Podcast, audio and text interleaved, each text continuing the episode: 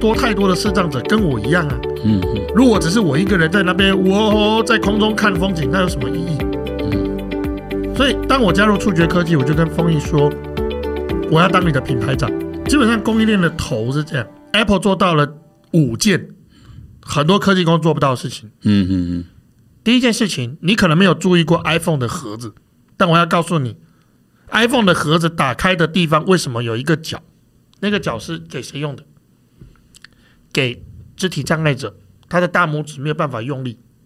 那个脚，他的大拇指可能只能这样子，他有很高的肌张力，他是这样子。你看哦，可是我有这个脚的时候，我可以用大拇指去扳它。嗯嗯嗯。那很多人甚至没有注意过，苹果电脑的荧幕为什么是掀开的那个地方要有一个缺口？一样，它针对很多肢体障碍者去设计，但它会不会告诉你？它不需要告诉你，为什么？用得到的人自然会知道。嗯嗯，嗯。那第二件他做到的事情是什么？所有的产品都做到了通用设计，里面有荧幕阅读软体。嗯。但不止这样，像我在东吴有一个学妹，因为骨癌的关系，她右手不见了。嗯嗯，锯掉了。嗯、对。嗯。那 iPhone 的单手操作模式就帮助她，嗯嗯，能够用一只手来控制手机。嗯。那在 iPhone 的这个 iOS 里面，现在还有另外一个功能是，你可以用声音作为指令去控制它。嗯。那还有跟助听器的搭配，跟各式各样的搭配，他其实不知不觉去照顾了很多的族群。那第三件事情，当然他赚很多钱了，都不用说了哈。第四件事情，iPhone 在或者 Apple 的产品在设计这些东西的时候，他不是说哦，我关起门来，我做一个呃焦点论坛这样，不是。你去 Apple 的总部，你会看到很多肢体障碍啦，或者是带着导盲犬，导盲犬甚至多到你不想看。为什么？我唯有去。找到这些接受服务的头，找到这些接受服务头的精英者，他们愿意跳下来跟你一起去研究怎样的设计比较好，这东西才可能成。那最后一个 Apple 有做到的东西，当然就环境永续了哈。他设计的东西，每个东西它的整合性是好的。就刚刚丰毅在上一集的最后有提到的东西，就是视障者现在在台湾最辛苦的事情，就是每一个单位做图的标准不一样。去每个地方都要去熟悉每个地方的字怎么读嘛，每个地方的招牌文字怎么读，这很恐怖诶。这五个东西就直接影响了我在设计视障者的这种教材的概念。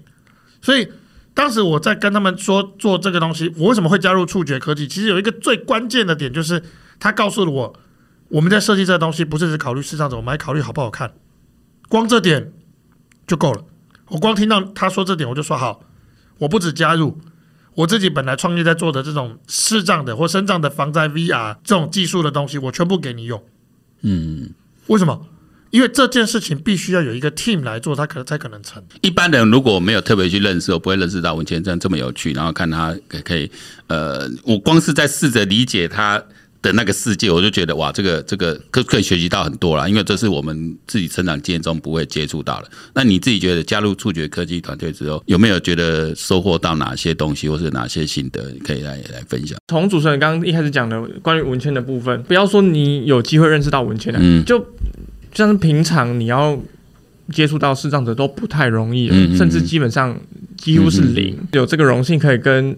视障者，而且是这么优秀的视障者一起工作，嗯嗯，然后甚至从以前刚开始进来公司，我在做行销这部分，也是他带我带了一段时间的。他真的很厉害，你不要以为他看不到，他比一般的明眼人强好几倍。他没有因为他天生的缺陷而放弃。有这个机会加入到团队以后，我。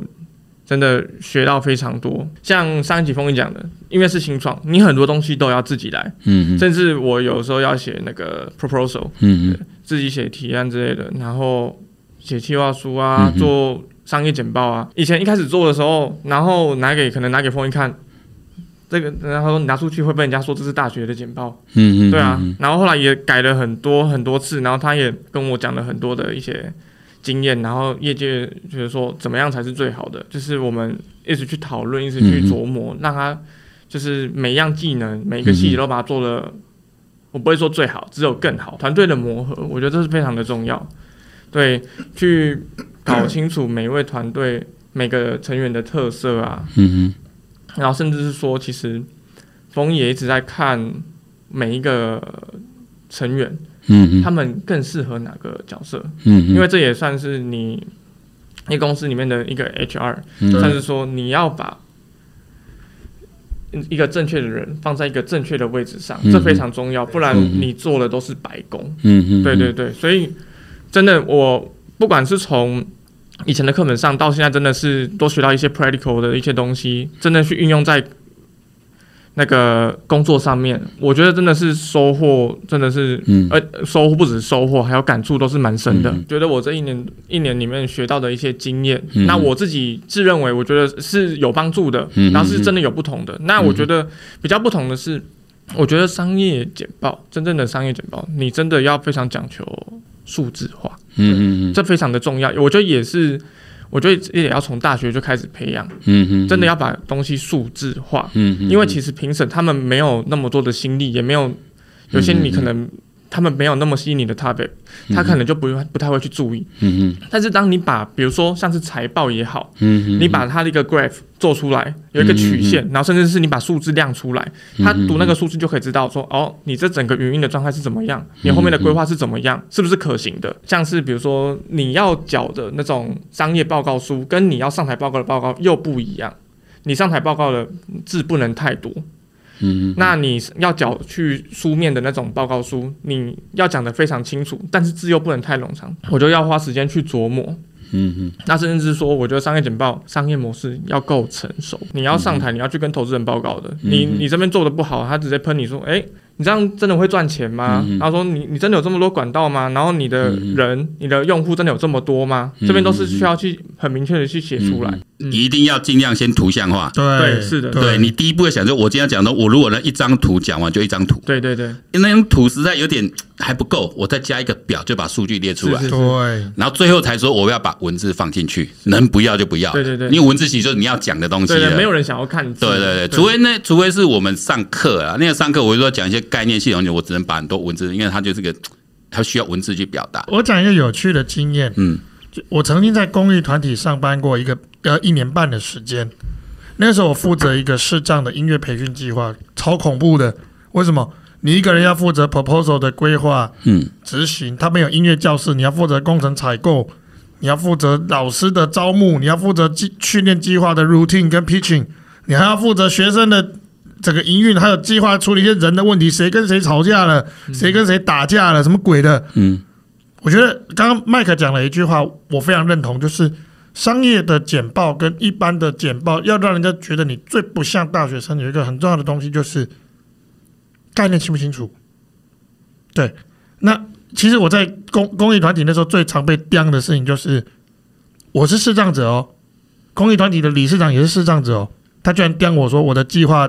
Vision 不够清楚，不要怀疑，他用 vision 这个字。嗯嗯，就我其实很感谢我的前主管哦，嗯、我现在的在做一个科技，很多的这种技能都是那个时候培养出来。就是我写计划的整个逻辑性，虽然我看不见哦，可是他们之前看我的计划，第一个傻眼的事情就是我会画表格。因为对明眼人来说，我我会去理解一件事情。我的老师在教我写计划，只告诉我一件事：逻辑，你永远要记得，你看不见，但眼睛长前面。我每次写计划都会提醒自己这件事情，就是。眼睛长前面，永远以视觉化的东西为主。那我做不了图，那我就做表格。那表格里面放什么？放项目跟数字。那麦克在说的数字化，我觉得是呃大学生在你在写任何的计划，不管是社团要跟人家要预算，或者是你要跟人家拉赞助，你要把影响力量化，这个东西很重要，很重要，很重要。不然你真的会被打枪打到死。对于想要投入创业的年轻人哦。呃，可以给出一些你们的建议吗？你们以过来人的建议，参加创业竞赛或实际投入一个新创团队，呃，有给他们什么样的建议吗？我觉得，如果说真的要创业的话，我是这样想的。现在不是很常流行讲一句 “YOLO YOLO You only live once”。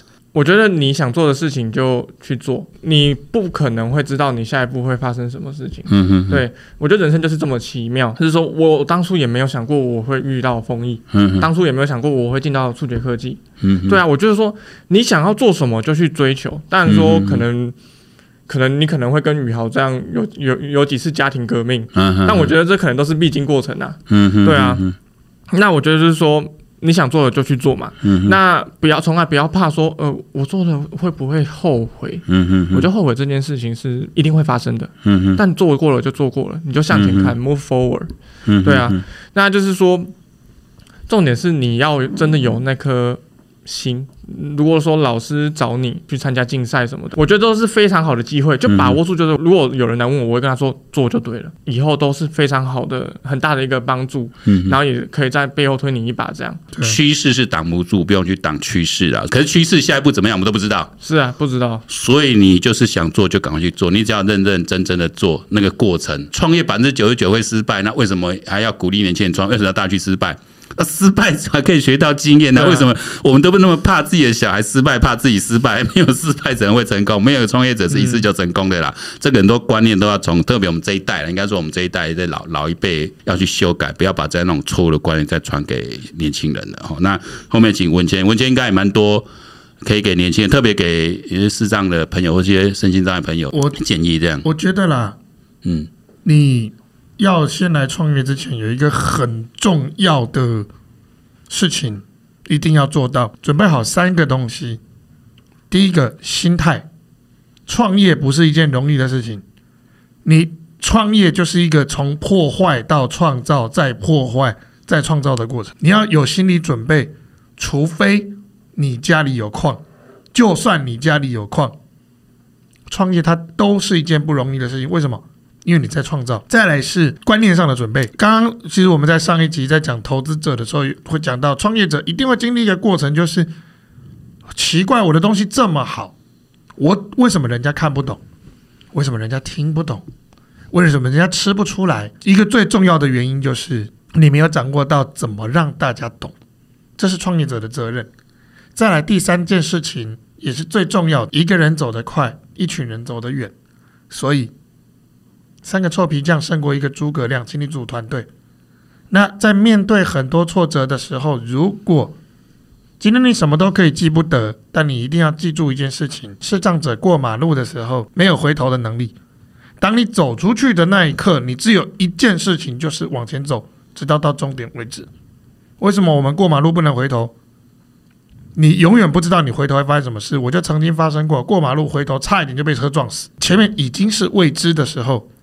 你已经看到了有一条你可以走到的路，它很辛苦，它很危险。可是当你走上去，它会是一条。你回头想想，就算你走失败，你跌倒了，你会觉得我走过了。我告诉大家，我永都日月谈过，我盖录音室失败，总计应该赔了快 快四十万，应该有，是这样。那我现在加入触觉科技，还是这样。为什么我愿意走出来？让更多人看见视障的可能性，很简单，生命自会找到出路，但前提是他走出来了。你创业，你一定要知道你是一个有价值的，永远要保持住这个信念，你才不会被挫折打倒。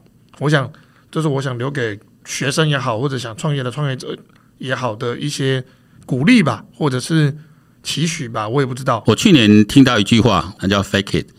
Until make it，这个事情都是矽谷新创圈很流行一句话。其实，在没有实现之前，都是 fake，对，都是都是都是假的。但我们不是为了做假去做，我们是为了要 make it happen 才去才去做这件事的。我觉得这个也是创业者的一个呃，我觉得这句话很短一句话，但是可以从这边体会蛮多。这还没做之前，因为就好像我们上一集请教风云，可能都还没有完整成品给人家，那你就要人家投钱给你。